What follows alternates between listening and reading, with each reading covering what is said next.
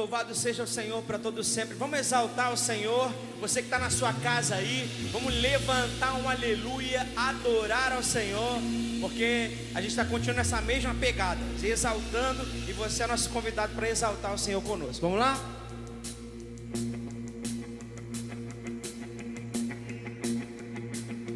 Levanto um aleluia na presença do inimigo. Levanto um aleluia mais alto que os ruídos. Levanto um aleluia. Diga aí. Canções são armas para mim. Levanto um aleluia. O céu guerrear por mim. Na tempestade eu vou cantar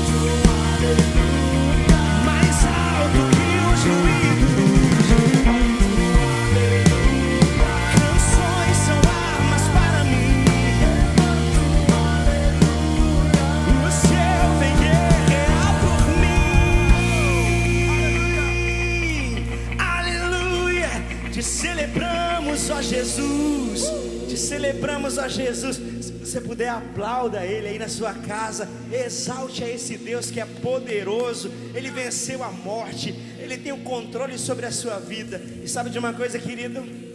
Existe uma liberdade que somente pode ser encontrada em Jesus. Nós não podemos encontrar essa liberdade em qualquer outro lugar que você espera encontrar. Talvez um dia você mesmo provou disso, experimentou tentar no álcool, ou de repente nas drogas. Mas essa liberdade, a gente entende que somente em Jesus a gente pode encontrar ela. Aleluia. Então você abre o seu coração e diz assim: Tens liberdade dentro de mim, Jesus. O Senhor tem a chave, o Senhor pode entrar, e o Senhor pode transformar, e o Senhor pode mudar as coisas de lugar e fazer como o Senhor quer. Aleluia.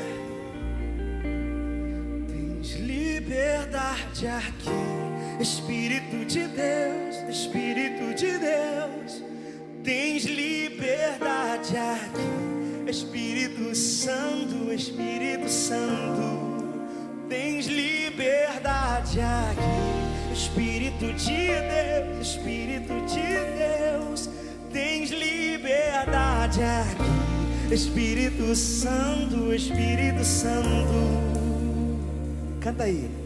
Eu sou tua casa, tua morada. Eu sou teu lar. Mude as coisas de lugar. Eu sou tua casa,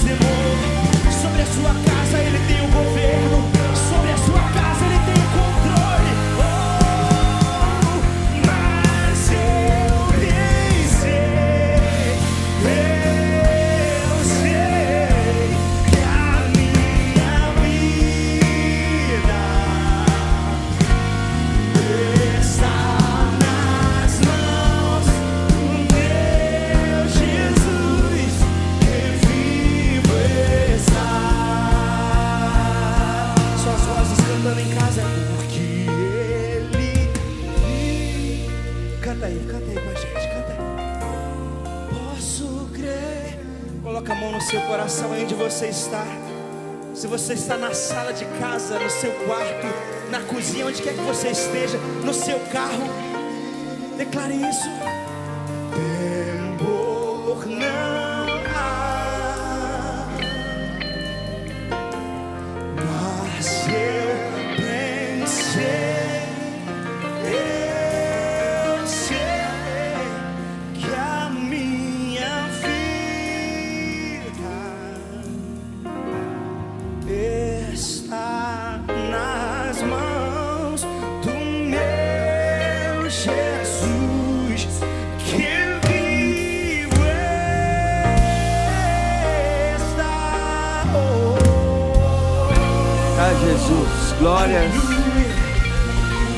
Nome do Senhor Jesus.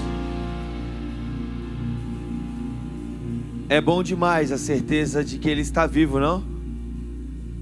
É uma certeza que ao mesmo tempo é eterna, é poética, mas é poderosa.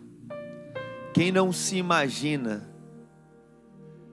adentrando a eternidade e encontrá-lo lugar do descanso e o alívio plenos.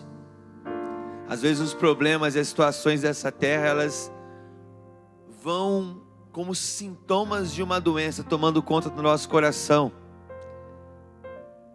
Mas é lindo lembrar das palavras do profeta que diziam: Eu sei que o meu redentor vive.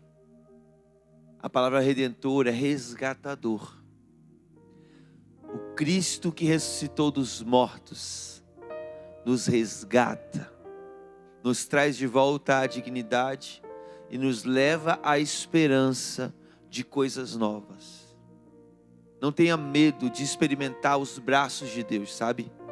Não tenha medo de experimentar o novo e o coração de Deus, porque Ele ressuscitou. A notícia da Sua ressurreição é a certeza suma, é a certeza mais profunda que nós carregamos para ter a convicção de um Deus que nos restaura e nos carrega e nos chama para caminhar passos de eternidade. Sabe, eu quero te fazer um desafio. Essa vida não pode roubar mais as coisas que quem te deu foi Jesus. Mas às vezes a gente fica com a sensação que perdeu algumas coisas. Mas eu quero orar com você agora e o Espírito Santo nessa noite vai encher você da convicção das conquistas de Cristo na cruz e na sua ressurreição, para que você se sinta restituído na sua vida, na sua alegria, no seu coração, nos seus sonhos, em nome de Jesus. Põe a mão sobre o seu coração, onde quer que você esteja agora, eu quero orar junto com você. Pai, em nome de Jesus, eu quero declarar agora sobre a vida dessa família, sobre a vida dessa casa, sobre a vida dessas pessoas que estão junto comigo agora, clamando de todo o coração, dizendo: Deus, eu preciso de Ti, Pai, vai sobre eles agora com cura. Espírito Santo, eu vejo o Senhor arrancando o mal pela raiz nessa casa. Eu vejo o Senhor arrancando a depressão hoje de forma tão voraz que esse coração, essa mente, não vão mais andar em opressão a partir de hoje.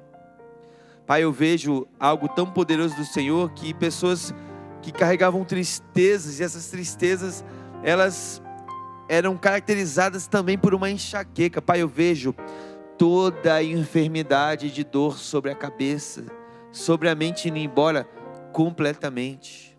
Espírito Santo de Deus, em nome de Jesus, eu declaro obra completa sobre essa vida.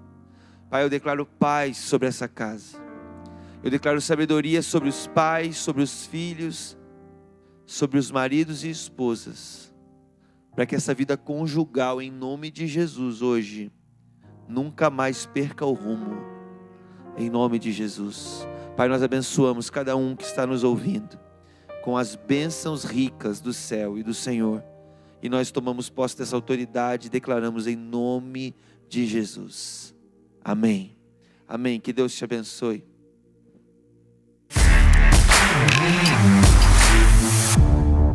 Olá, estamos no ar e já começamos com um convite muito especial para você que é mulher. Nessa segunda, dia 27 de julho, durante o culto precioso às 7 horas da noite, nós teremos a gravação da música e do clipe A Bênção dá uma espiada nos bastidores e nos preparativos e venha participar presencialmente.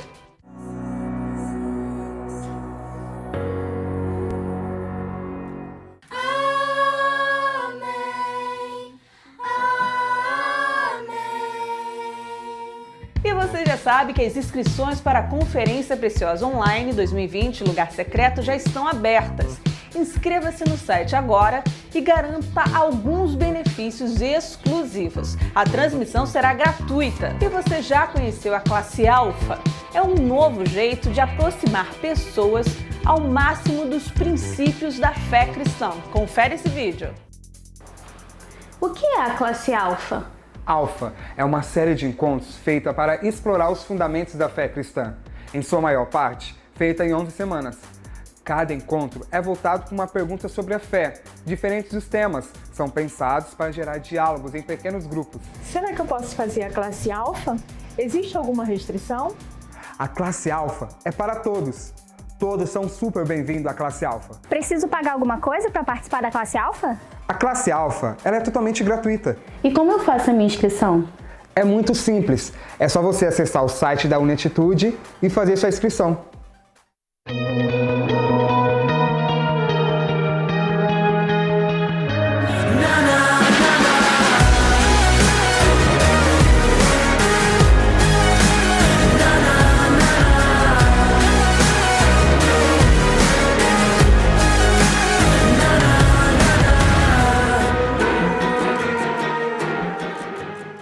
Dia 8 de agosto, eu espero você, de 8 às 13 horas.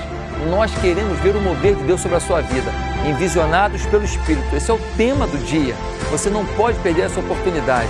Esses lugares vão ficar lotados e quem perder esse momento nunca mais vai recuperar. Até lá, faça de tudo para estar aqui e que Deus nos abençoe até o dia 8.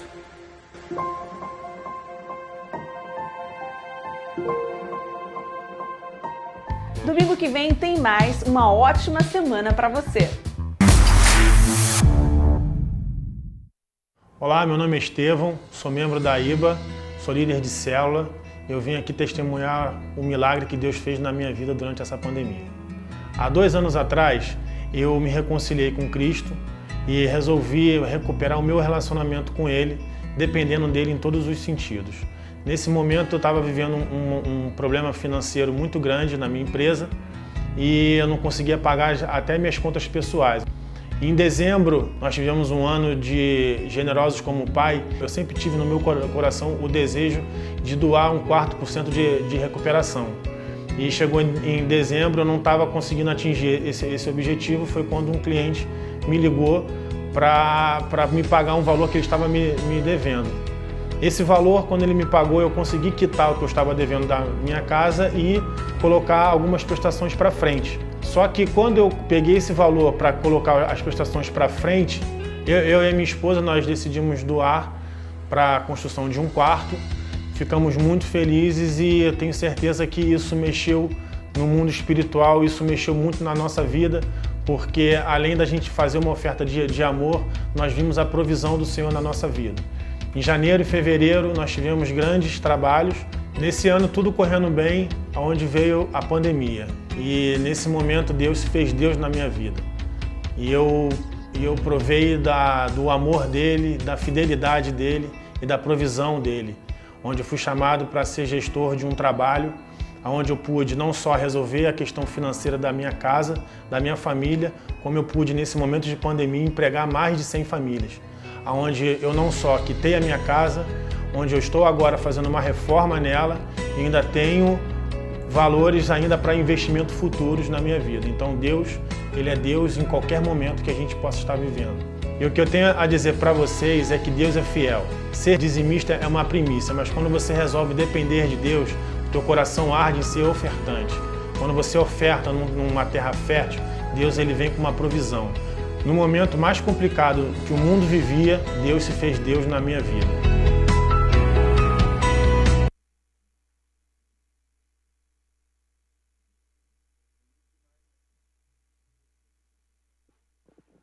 Foi. É lindo demais esse testemunho do Estevão, né? Eu fui impactado por ele algumas vezes hoje. E para mim o que mais me impactou nesse testemunho é porque tem umas, umas frases que ele solta para a gente e eu fico impressionado de como ele percebeu e ele consegue sentir e ver a mão de Deus em todos os momentos. Né? É, desde que ele retornou, ele decidiu tomar uma postura diferenciada na sua fé. Ele decidiu fazer a escolha de perceber que Deus está presente. É interessante que a percepção de quando Deus está presente, ela muda as nossas ações. Sabe, a presença de Jesus diante dos discípulos sempre os encorajava a mais ousadia. É pular do barco para ir caminhando sobre as águas. É acreditar que apenas uma palavra de Jesus poderia me dizer que eu posso expulsar os demônios e proclamar as boas novas do reino, curando os enfermos, e isso acontecer. Eu conheço pessoas que elas têm fé para muitas áreas da sua vida mas às vezes para pequenas áreas essa fé é um pouco atrofiada. Conheço gente que ora pelos enfermos e são imediatamente curados. Mas é interessante que até mesmo essas às vezes são não são tão frutíferos quando se fala de ofertar. E eu conheço pessoas que são extremamente frutíferos em oferta, em provar e ver que o Senhor é bom, mas talvez não são frutíferos para orar pelos enfermos. Sabe, fica muito evidente para mim a necessidade de compreender que eu preciso viver a fé na sua integralidade e amplitude.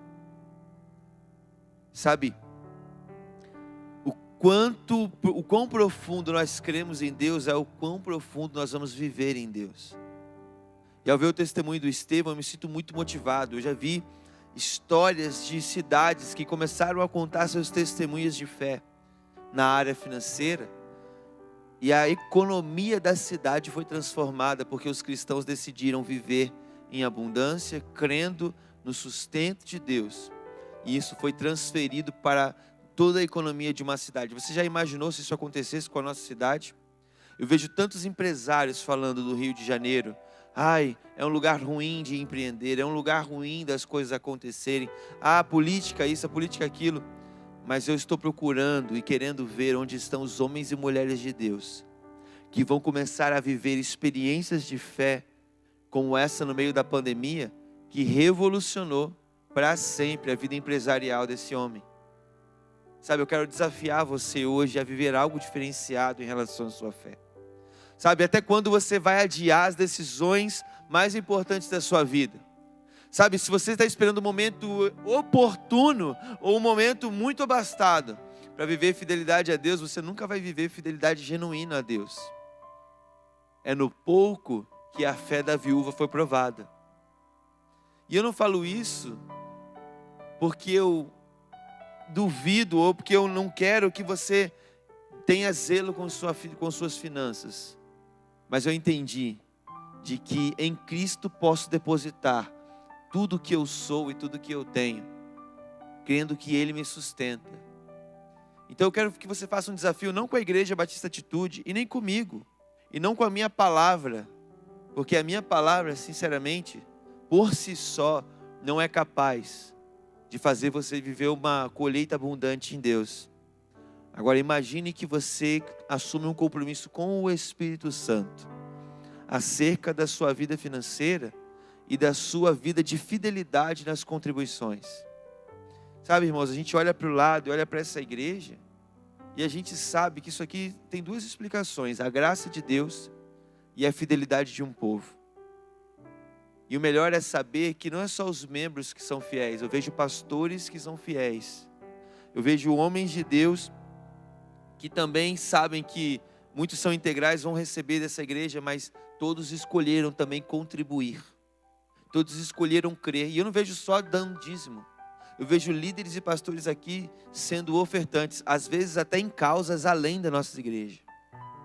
Às vezes tem um instituto aqui na igreja, às vezes eu vou lá na salinha, eu vejo pessoas que são tão comprometidas que trabalham lá, vivem daquilo, mas tiram do próprio bolso para sustentar aquilo. Sabe, não existe preço que pague o dar. Não existe prêmio que, que premie o que faça a gente se sentir tão feliz quanto dar, quanto dar para Deus, quanto dar para que outras pessoas possam ser abençoadas. É por isso que nós existimos. Essa igreja veio de um ano de generosidade, como foi dito, mas eu tenho certeza que tanto em sentimento de prazer por ser ofertante, quanto pelas próprias recompensas que Deus dá, mesmo que a gente não mereça, por sua graça, nós somos completamente agraciados por Deus. Eu quero te desafiar a viver uma vida agraciada. Sabe, você pode ofertar hoje de todo o coração, sabendo que você não está dando para a igreja. Você está dando primeiro a Deus, mas ter a alegria de saber que está abençoando uma obra séria que tem se preocupado com a causa da, da, da criança, do órfão, da viúva, dos oprimidos, dos cativos. Esse é o compromisso da nossa igreja. Então, viva esse compromisso junto com a gente, pela graça de Deus, em nome de Jesus. Vamos ofertar ao Senhor.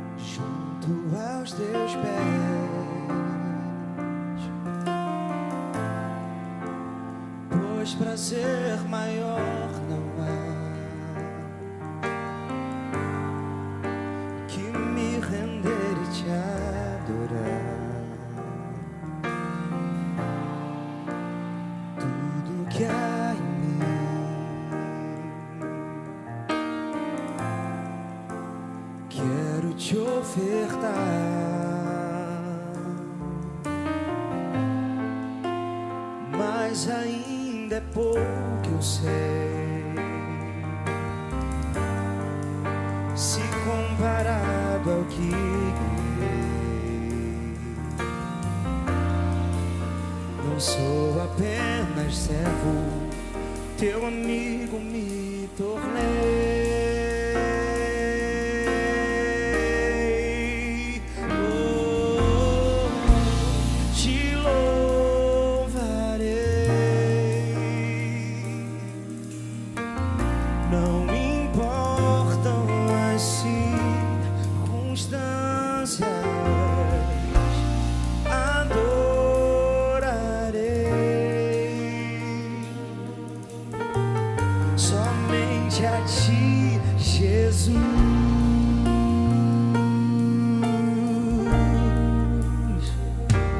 Cantemos ao Senhor. Perto quero estar ou junto aos teus pés, junto aos teus pés. Pois prazer maior não há, pois prazer maior não há. Canta isso, diz que me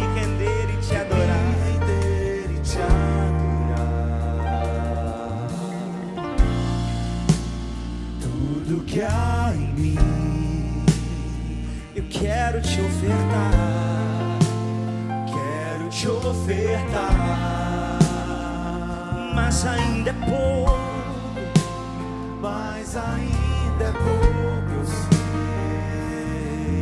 Ah, diz isso se comparado, se comparado ao que ganhei. Não sou apenas servo,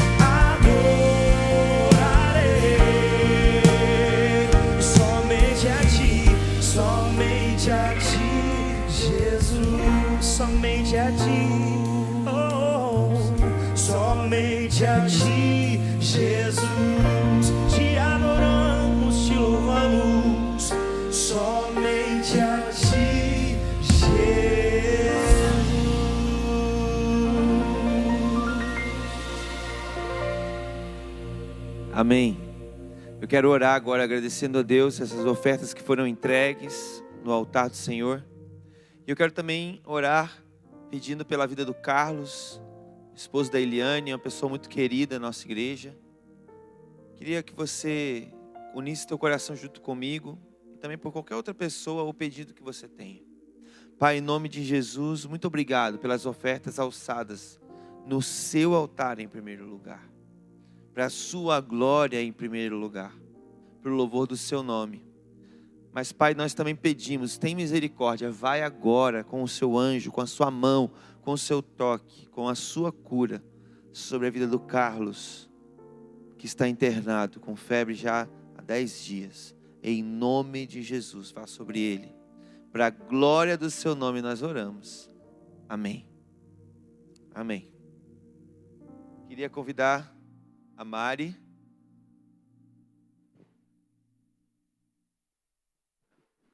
Que vai ministrar a palavra de Deus para nós. Nossa, e olha esse evangelho de João, hein? Você nunca vai ver um evangelho de João tão rosa e tão bacana como esse. Vamos agradecer a Deus também pela vida da Mari. Pai, nós só te louvamos e já te agradecemos pelo pão fresco, pelo alimento sólido que o Senhor nos derramará hoje. Para a glória do seu nome nós oramos, em nome de Jesus. Amém. Amém. Glória a Deus. Eu estava aqui observando, tem uma galera muito linda aqui. A Leila, minha irmãzona do coração, Milena, o Edson, a Marcela, a Isabel, Geraldo, Verô, Marli. Eu vi a Karina aqui também. Glória a Deus pela sua vida. Queria te incentivar, mandar esse link aí para uma pessoa especial. Para alguém que você sente hoje que precisa, mesmo nesse horário, a gente já está se aproximando das 10 da noite, mas alguém que você queria que ouvisse um renovo do Senhor hoje. Queria te incentivar a ser uma flecha afiada do Senhor. Enquanto você está enviando para essa pessoa, eu queria lembrar você que é adolescente, você que é pai de adolescente, tio de adolescente, você que dá aula para adolescente, a partir da semana que vem, os nossos cultos RIPE, que é o Ministério de Adolescentes aqui da nossa igreja, voltam presencialmente. Toda sexta-feira, a partir das 8 da noite. Essa semana vai ser muito especial. Eles vão vir todos de pijama, porque o nosso tema essa semana é homecoming. Nós estamos voltando para casa. Vai ser um tempo muito legal. Então, quando acabar o culto, você corre lá para o site da nossa igreja, procura lá em eventos, culto Ripe presencial e se inscreve lá porque as vagas são limitadas. Queria que você fechasse seus olhos no seu lugar agora, na sua casa. Eu não sei se você está no seu quarto, na sua sala, não sei se você está no seu carro, mas eu queria que você dedicasse esse tempo ao Senhor. Queria que você dissesse: Deus, eu poderia estar vendo agora qualquer outra coisa mas eu decidi investir esse tempo em ouvir o que o Senhor tem para mim. Eu não liguei esse tablet, eu não liguei essa TV, esse telefone para ser distraída ou distraído. Eu liguei esse aplicativo para ser completamente transformado. O Senhor ainda tem mais para fazer na minha vida. Eu não estou satisfeito com, com o que eu estou vivendo. Eu não estou satisfeito ainda. Eu quero mais. O Senhor pode me dar mais essa noite. E eu sei que o Senhor dará, não pelas minhas palavras, mas porque o seu espírito está sobre esse lugar. E o seu espírito, graças ao Senhor, não está preso a essas quatro paredes. O Senhor flui desse lugar, então invade cada casa, Jesus. Toca cada uma dessas pessoas, Senhor. Por favor, Jesus, se nesse momento eles estão se sentindo desanimados, nesse exato segundo eles até pensaram em tirar, em desligar, não, Deus, eles permanecerão no Senhor e ouvirão do Senhor, não da Mariana, porque a Mariana não tem nada a oferecer. Eles ouvirão do Senhor o que o Senhor tem para suas vidas, Pai. Nós te agradecemos pelo teu mover, nós te agradecemos pelo teu agir, Pai. Tem misericórdia da minha vida. No nome de Jesus, amém. Eu queria que você abrisse a sua Bíblia em, no capítulo 2 do Evangelho de João. O pastor Tiago elogiou meu João Rosa Pink. João, capítulo 2. Nós vamos ler a partir do versículo 1 até o versículo 11. Abriu aí? No terceiro dia houve um casamento em Caná da Galileia. A mãe de Jesus estava ali. Jesus e seus discípulos também haviam sido convidados para o casamento. Tendo acabado o vinho, a mãe de Jesus lhe disse: Eles não têm mais vinho. Respondeu Jesus: Que temos nós em comum, mulher? A minha hora ainda não chegou. Sua mãe disse aos serviçais: Façam tudo o que ele lhes mandar. Ali perto havia seis potes de pedra do tipo usado pelos judeus para as purificações cerimoniais. Em cada pote cabiam entre 80 e 120 litros. Disse Jesus aos serviçais: Encham os potes com água e, e os encheram até a borda. Então lhe disse: Agora levem um pouco ao encarregado da festa. Eles assim fizeram. E o encarregado da festa provou a água que foram transformada em vinho, sem saber de onde este viera embora soubesse os serviçais que havia tirado a água. Então chamou o noivo e disse: Todos servem primeiro o melhor vinho. E depois que os convidados já beberam bastante o vinho, o vinho inferior, é servido para. Perdão. Já beberam bastante o vinho inferior, é servido. Mas você guardou o melhor até agora. Esse sinal milagroso em Caná da Galileia foi o primeiro que Jesus realizou. Revelou assim a sua glória e os seus discípulos creram nele. Pense você, Jesus está num casamento e de repente o vinho acaba. Pense que um casamento é uma coisa muito planejada, muito sonhada. E o vinho acabou, deu alguma coisa errada. A mãe de Jesus, então, corre para Jesus e fala: Ó, oh, o vinho acabou, hein? Como quem manda uma indireta, né? Então, você viu que o vinho acabou? E ele fala: Ei, o que, que eu tenho com você? Ainda não é a minha hora. A mãe de Jesus, então, olha os discípulos de Jesus e fala assim: Olha, façam tudo que esse moço aí falar para você fazer. Jesus pega alguns potes de pedra, pede para encher com água e transforma aquela água em vinho. O encarregado da festa, o mestre de cerimônia, cerimonialista, né, Clarissa?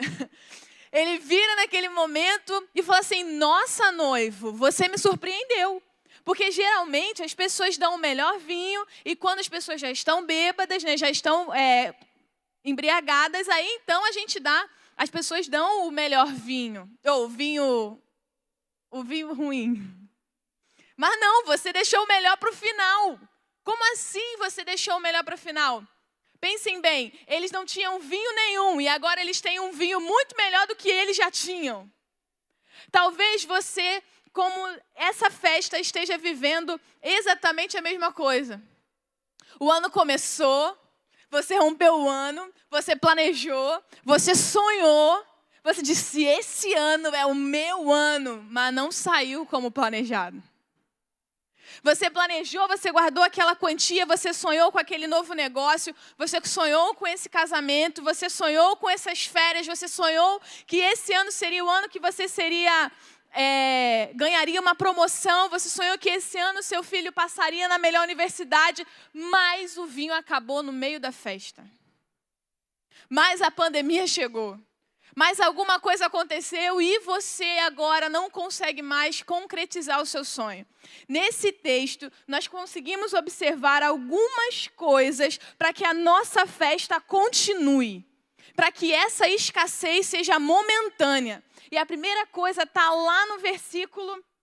Está logo, tá logo no versículo 3. Tendo acabado o vinho, a mãe de Jesus lhe disse: Eles não têm mais vinho. Pense que a mãe de Jesus poderia ter olhado aquela situação e pudesse chegar num grupo e falar assim: Você viu, menina, não planejaram a festa direito. Acabou o vinho. Pessoal que é desorganizado, né? Ela podia ter reclamado: Meu Deus, que festa é essa? Não tem vinho, eu vou embora. Ela poderia ficar ali reclamando, reclamando, reclamando, falando mal. Todo mundo poderia ter falado mal através de uma semente que ela plantou, mas não. A mãe de Jesus, ao ver essa necessidade, ela corre para quem poderia resolver e ela fala: Jesus, o vinho acabou. Será que nesse momento de escassez na sua vida espiritual, profissional, familiar, você tem procurado quem resolve ou você está ocupado demais reclamando? Será que nesse momento que você olhou a escassez, você tem gastado toda a sua energia? Deus, por que isso está acontecendo comigo? Deus, por quê? Deus, por quê? Mas eu fiz tudo certinho. Enquanto nós estamos reclamando, reclamando, reclamando, nós estamos completamente parados. O vinho continua sem. Enquanto você reclama, a escassez continua. Deus está dizendo para você: ei, fala comigo, eu posso te ajudar. Ei, fala com quem resolve. Para de ficar murmurando para um, murmurando para outro. Para de fazer fofoca, glória a Deus. Para de fazer, para de ficar falando, falando, falando. Olha para mim, eu posso satisfazer a escassez do seu coração. Eu posso resolver. Reclama comigo, fala comigo. Sabe? Eu aprendi com uma pessoa muito legal, um grande líder que influencia muitas pessoas através de livros e palestras que quando uma coisa acontece, ela na verdade só é 10%. Os outros 90% é o que você faz com isso que aconteceu. Então, por exemplo, briguei com meu esposo. É um exemplo, né? Briguei com meu esposo. E aí? Isso não é 100%, isso é só 10%. O que, que você fez depois dessa briga? É o que vai falar para você como ficará a situação. Brigou com ele, e aí? Você foi conferir com seus filhos? Você foi conversar com seus filhos para ver se eles ouviram? Como eles estão diante dessa situação? Você refletiu, perguntou para o Senhor, excedeu? foi além do que você tinha planejado, você deixou a raiva falar mais alto, e aí você vai pedir perdão, vai fazer uma mesa poste, vocês vão conversar junto, entendeu? O que acontece depois da situação é o que vai reger a sua vida e não a própria situação. Mariana, o que, que você está tentando dizer para mim? Eu estou tentando explicar que o vinho acabar não quer dizer que a sua vida acabou. Mas o que você vai fazer nessa situação é o que vai gerar a sua história. O vinho acabou, e aí? Bate no peito, meu irmão. Eu sou o homem dessa casa, eu sou a mulher dessa casa. Eu vou fazer prover o vinho, eu vou falar com quem resolve. Eu vou me aconselhar com o meu pastor, eu vou me aconselhar com o meu líder de cela. Eu não vou esconder a falta, eu não vou esconder a escassez porque eu tenho medo do que as pessoas vão pensar de mim. Não! Eu vou dar para quem resolve. O pastor Josué disse um pouco mais cedo, né? Eu não vou ir para o Facebook, para o Twitter, mandar em direta para todo mundo, não! Eu vou crer naquele que me conhece, eu vou crer naquele que me salvou e que me criou para que ele resolva o problema. E aí está uma dica extremamente importante. Pense nisso. Jesus ainda não tinha feito nenhum milagre. Mas Maria ainda assim sabia que ele resolveria o problema. Sabe por quê? Porque não é o fazer milagres que fazia Maria compreender que ele era o filho de Deus. Ela o conhecia. Ela sabia que aquele que ela, que ela, que ela gerou era o próprio filho de Deus. Quando o problema aconteceu, ela sabia quem ele era, ela sabia que ele poderia suprir, e por isso ela mandou para ele. Sabe por que você está ocupado demais reclamando e não está entregando para o Senhor o seu problema? Porque você não conhece que Ele é o Filho de Deus. Ele é um amuleto que você carrega por aí e bota no bolso quando você quer. Ele é a pessoa que você vai para a igreja e volta, ouve a música crente e tal. É, eu curto o gospel.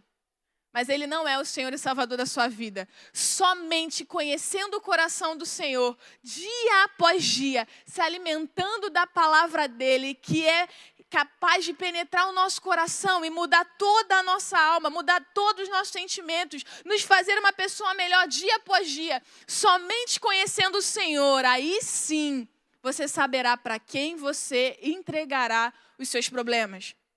A segunda coisa que a gente observa é que a gente precisa, além de entregar para o Senhor quando a escassez bate, é saber que nós precisamos estar dispostos a obedecer. No versículo 11, Maria fala assim: galera, fica atento no que ele vai fazer.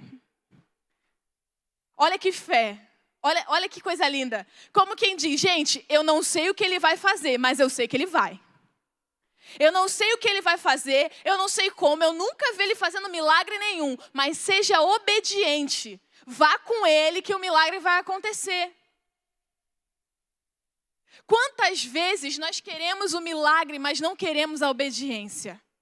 Primeiro milagre de Jesus, e Maria já sabia que a obediência precede o milagre. Primeiro milagre de Jesus, e nós já temos claramente nos nossos olhos que nós precisamos obedecer fielmente o que Ele está dizendo para nós. Quantos de nós queremos as bênçãos, mas nós não queremos o caminho que o Senhor planejou para a gente? Quantos de nós queremos ser como fulano de tal? Quantos de nós queremos ser como fulano X, fulano Y? Eu quero que a minha empresa avance, eu quero que meu casamento seja transformado, eu quero que meu filho volte para casa, mas eu não quero obedecer aos princípios básicos que o Senhor colocou para mim. E muitas vezes nós vemos isso até numa família de adolescentes, né? Às vezes uma mãe fala comigo, Mari, eu quero que meu filho leia a Bíblia. E aí eu não faço isso porque eu tenho muito respeito. Talvez tenha uma forma respeitosa de dizer isso. Mas a vontade que dá é perguntar: quantas vezes o seu filho já viu você lendo a Bíblia no seu quarto? Que tal você ser um exemplo para ele? Que tal você obedecer e a partir da sua obediência outras pessoas obedecerão? Sabe, eu quero te dizer uma coisa que talvez você já saiba. Ir na nutricionista não te faz magro. É, eu já tentei. Eu preciso obedecer a lista que ela me manda. Assim como se inscrever na academia também não te faz um, um, uma pessoa super forte. Também tentei, viu? Eu preciso ir lá fazer o exercício. Da mesma forma, vir à igreja não te faz um cristão genuíno. Você precisa obedecer a Cristo, obedecer o que Ele está mandando você fazer. Eu imagino que você, como pai ou mãe, deve se sentir muito mal e muito triste quando você pede para o seu filho fazer alguma coisa e ele vai lá e fica questionando: por que, que eu tenho que fazer isso? Aí você explica.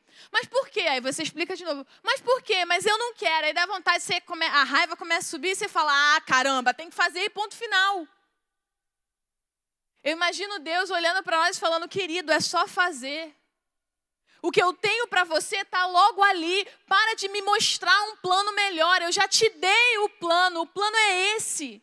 Para de tentar cortar caminho, só obedeça. Mas Deus, parece que eu fazendo isso, eu não vou chegar lá. E Deus está dizendo, mas eu não te perguntei o que você acha.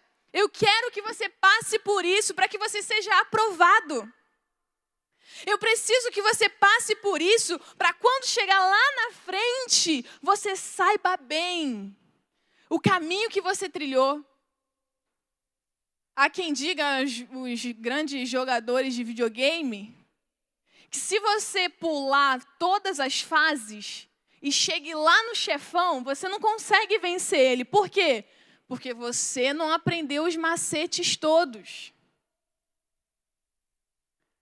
A sua vida é a mesma coisa. Não adianta você chegar na promoção que você tanto espera, no sonho de família que você tanto espera se você não passar e aprender cada etapa, cada etapa. Sabe?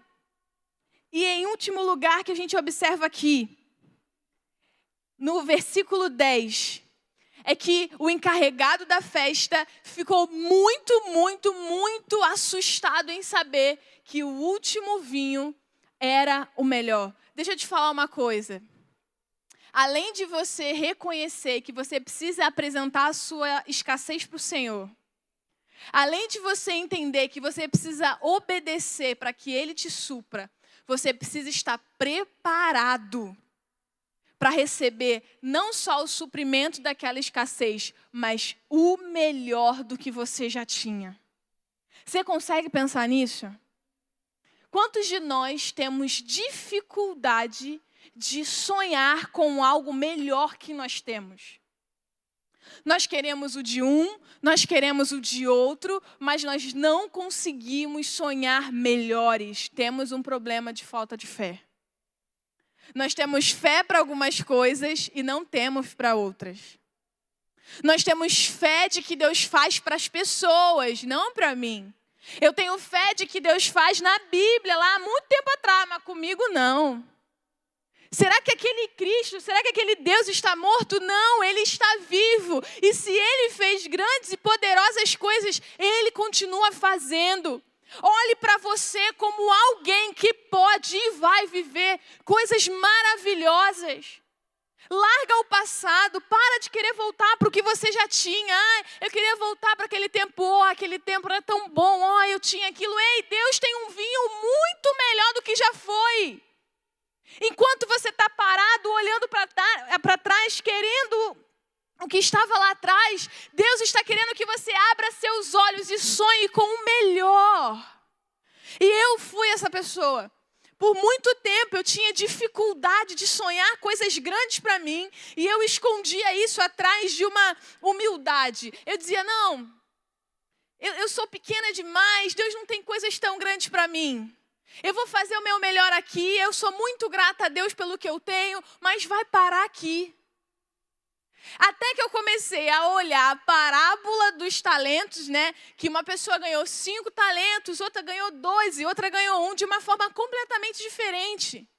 Eu olhei para a minha vida e comecei a agradecer a Deus pelos cinco talentos que Ele tinha me dado.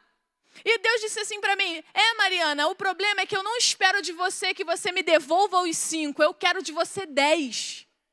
Eu coloco a mão sobre você, eu multiplico os seus talentos para que você me devolva 10. Eu não quero o normal, eu quero o dobro. Sabe, eu não sei se você tem um, dois ou cinco talentos, mas eu quero te dizer uma coisa: o que Deus colocou na sua mão, Ele não quer de volta. Ele te dá poder, Ele te dá visão, Ele te dá consciência de propósito para que você multiplique isso para Ele. O dobro é o básico que nós podemos devolver para o Senhor, mas você precisa sonhar grande. Você precisa sonhar que não é só o seu marido que vai, vai se converter, toda a sua casa será cheia do poder de Deus. Até seu primo distante vai se converter através da sua vida. Você não pode sonhar só que Deus vai sarar aquela continha que ficou, não. Deus vai, Deus vai expandir seus negócios de uma forma que você nunca imaginou. Você não pode sonhar só, ah, Deus vai me livrar desse pecadinho aqui que eu não consigo. Não, você se tornará uma pessoa completamente santa, que levará outras pessoas a perseguirem esse Deus que é santo e puro. Você não é só um jovem, você não é só uma mãe, você não é só um empresário, você é uma criatura do Senhor feita para influenciar pessoas e transformar uma nação. Tudo que você tem na sua mão precisa ser multiplicado e será nas mãos dele.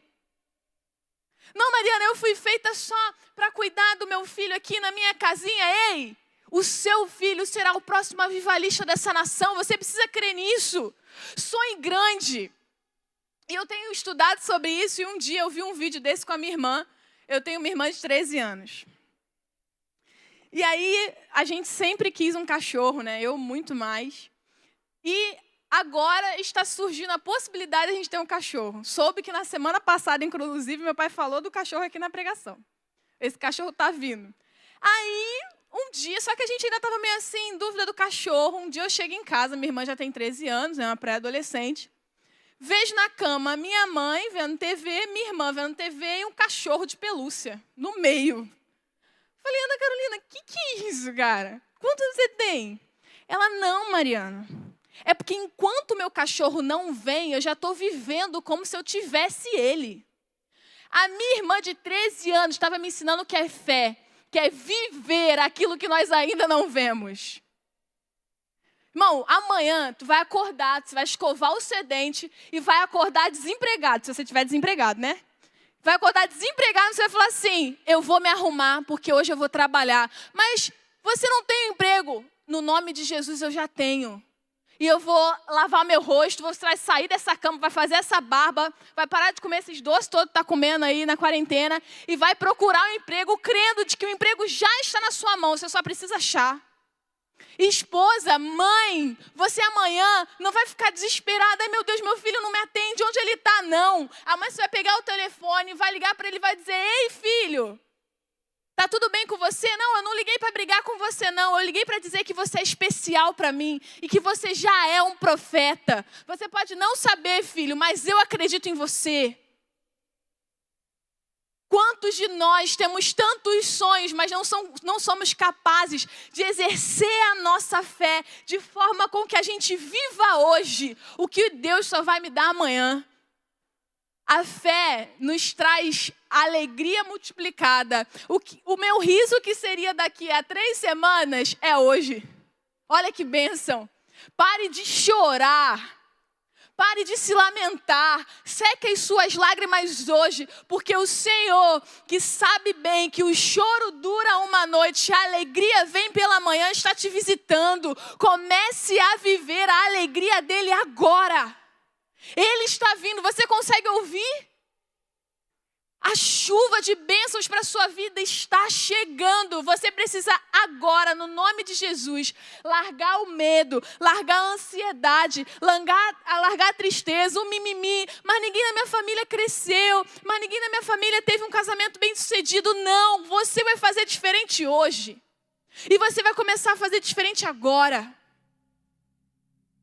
Sabe, eu não sei como a festa parou na sua vida. Eu não sei se a comida acabou, se o vinho acabou, se o emprego fechou a porta, se o marido foi embora. Se as contas chegaram, eu não sei, mas uma coisa eu quero te dizer: Deus está aqui hoje para te trazer o melhor vinho da sua história. Para isso você precisa, primeiro, entregar a demanda para Ele. Você precisa obedecê-lo. E você precisa agir em fé de que esse vinho já está chegando. Talvez você já seja cristão há muito tempo, mas hoje você sente no seu coração um calor, como de um pai que te abraça, dizendo: Filho, eu ainda estou na festa, eu não te deixei sozinho. Filho, eu ainda estou aqui, você não está sozinho. Filho, eu não te abandonei. Eu estava aqui colhendo todas as suas lágrimas. Hoje eu preciso de uma decisão sua. Vamos lá? Ou talvez você nunca esteve numa igreja evangélica, você recebeu esse link solto. Mas você sentiu o seu coração ardendo, dizendo: Eu quero viver essa nova vida, eu quero essa virada na minha vida, eu preciso que alguém supra o vinho que acabou. Talvez você abriu esse link e você você já tentou você já tentou preencher o seu coração com muitas coisas. Você já teve dinheiro, você já teve pessoas que diziam que te amavam. Você já se já mergulhou em diversos relacionamentos, talvez pessoas do mesmo sexo, pessoas do sexo oposto, mas seu coração ainda se sente vazio. Eu quero dizer que o Senhor hoje tem no nome de Jesus um vinho fresco para transformar a sua história para sempre. Mas para isso você precisa de uma decisão. Sabe? Você precisa ousar e tomar uma decisão. Como Maria, que tomou a decisão de falar com Jesus aquele dia, você precisa tomar a decisão de entregar a sua vida para Ele, para que Ele dê a você o que você precisa. Eu queria que você arranjasse coragem e ousadia que está aí dentro do seu coração. Se não tiver, cava fundo, você vai encontrar. Cava bem lá dentro, coragem e ousadia. Queria que você colocasse a mão no seu coração agora e que você decidisse de uma vez por todas a mudar de vida. Se você hoje decide, no nome de Jesus, a receber esse vinho novo do Senhor, se você hoje decide entregar a escassez para Ele, obedecer a Ele e, no nome de Jesus, aguardar o melhor vinho para você, coloque a mão no seu coração, na sua casa mesmo. Mas, Mariana, ninguém está vendo se eu não colocar a mão no meu coração. Você não vai colocar a mão no seu coração para alguém ver, você vai colocar para você. O seu corpo está agindo nessa decisão. Não é uma decisão mental apenas, não. O seu corpo está junto com você. Se você quiser ajoelhar, pode ajoelhar, mas faça essa oração comigo. Deus, eu entrego a minha vida a você. Eu entrego toda a escassez da minha vida, da minha alma. Talvez a minha escassez nem seja de algo material, mas seja a minha alma. Por tanto tempo eu procurei é, sarar essa escassez. E hoje eu entendo que só você pode sarar. Deus, eu te entrego a minha vida. Eu te peço, por favor, perdoa dos meus pecados. Escreve o meu nome, o meu nome no livro da vida. Eu confesso o Senhor como meu Senhor e Salvador. E eu sei que a minha vida nunca mais será a mesma. Nós vamos cantar um louvor agora. E eu queria celebrar essa decisão com você. Nós vamos cantar só o refrão por conta do nosso horário. Mas eu queria que você agora, no nome de Jesus, com essa ousadia, você escrevesse no chat pra gente. Eu decidi caminhar com o Senhor. Durante esse refrão, encha-se de coragem, vamos lá, mostre para o mundo que você decidiu caminhar com o Senhor. E ao final desse refrão, nós vamos orar juntos.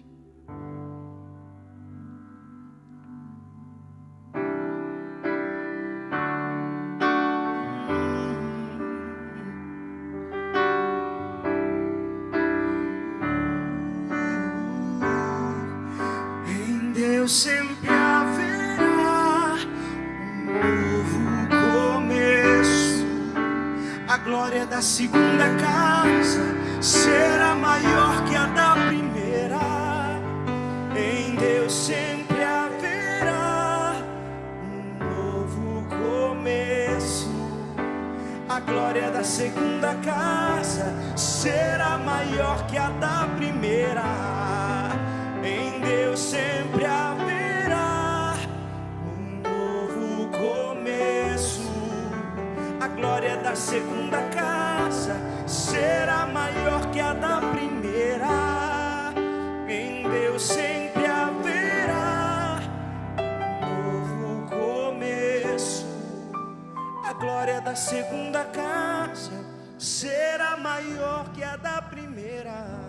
Deus, o Edson Nunes disse que eu recebo sim, glória a Deus.